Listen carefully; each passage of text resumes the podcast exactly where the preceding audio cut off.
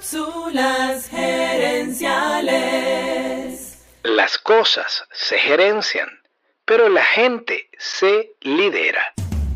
Visita cápsulasgerenciales.com. Saludos amigas y amigos y bienvenidos una vez más a Cápsulas Gerenciales con Fernando Nava, tu coach Radial. El tema esta semana es el compromiso del empleado.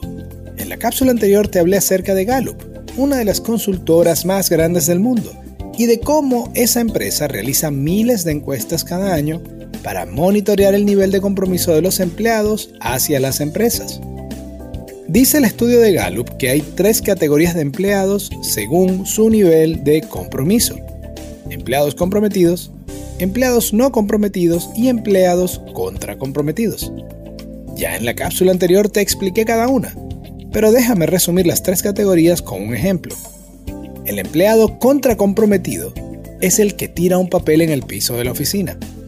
El empleado no comprometido es el que pasa de largo y el empleado comprometido es el que recoge el papel. Déjame contarte los resultados de varias investigaciones acerca del valor del compromiso del empleado. Número 1. Las empresas con empleados comprometidos tienen menos ausentismo laboral.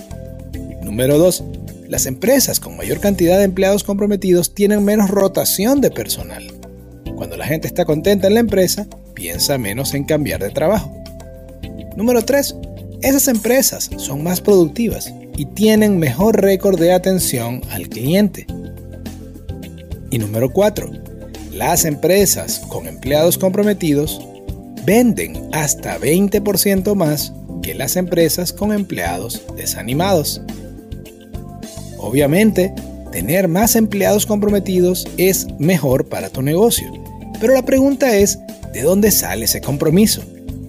Gallup le preguntó eso a los empleados con nivel alto de compromiso.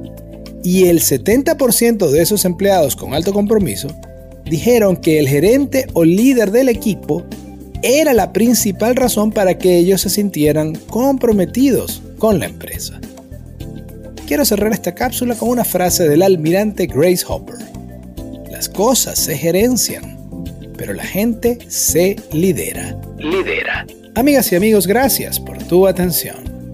Te invito a visitar cápsulasgerenciales.com y a participar en nuestro Facebook Live de los jueves en la noche. Gracias de nuevo y recuerda, tu éxito lo construyes con acciones, no con ilusiones no con ilusiones. Cápsulas Gerenciales es una propiedad intelectual de Fernando Nava.